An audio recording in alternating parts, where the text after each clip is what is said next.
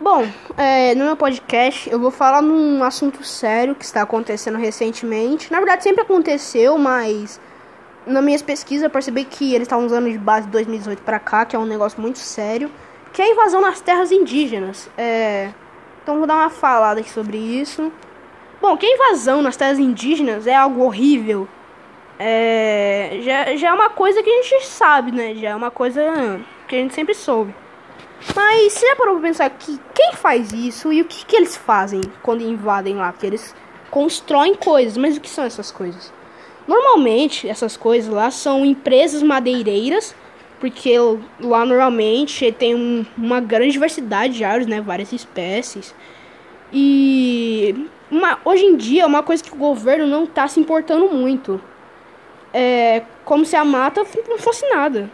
Também é muito comum ser construída é, usinas hidroelétricas, coisa que prejudica a mata.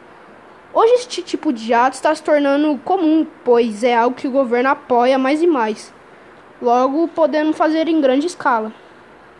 É, a realidade hoje em dia na Amazônia, Pará, Amapá, etc., é que são, é, são invadidas e destruídas por causa de retiradas ilegal de madeira, arrendamento ilegal de pastos, derrubar de floresta para pastagem, né, que eles fazem para os bois comerem, picadas e estabelecimento de lotes para ocupação ilegal dos territórios tradicionais. Outra coisa que outra coisa que é que o próprio governo apoia isso. Nas minhas pesquisas também eu vi lá que os, o governo eles fazem de tudo também para poder, né, acabar com os índios ele apoia isso também e tipo incentivam que, que façam realmente essas, essas coisas. É... Também podemos ver que o Brasil não liga muito para essas terras por causa da construção da usina Belmonte, construída na no meio do rio Xingu, que é um rio muito importante no Pará.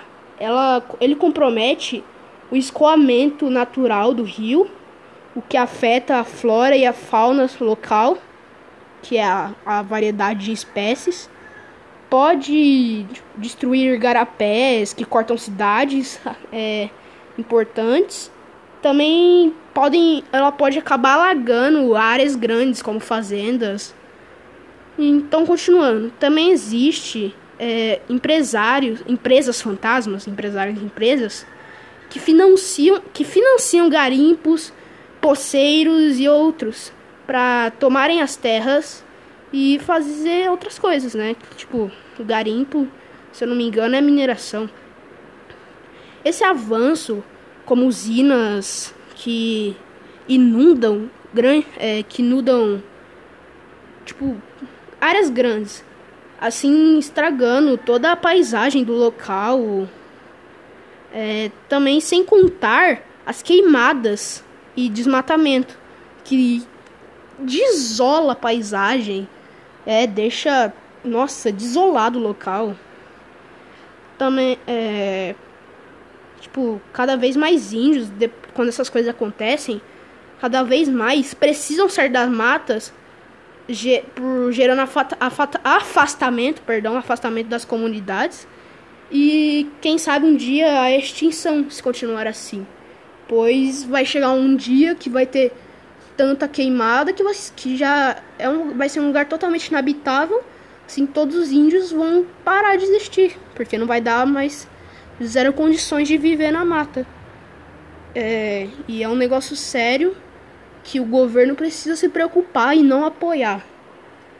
E foi essa minha pesquisa.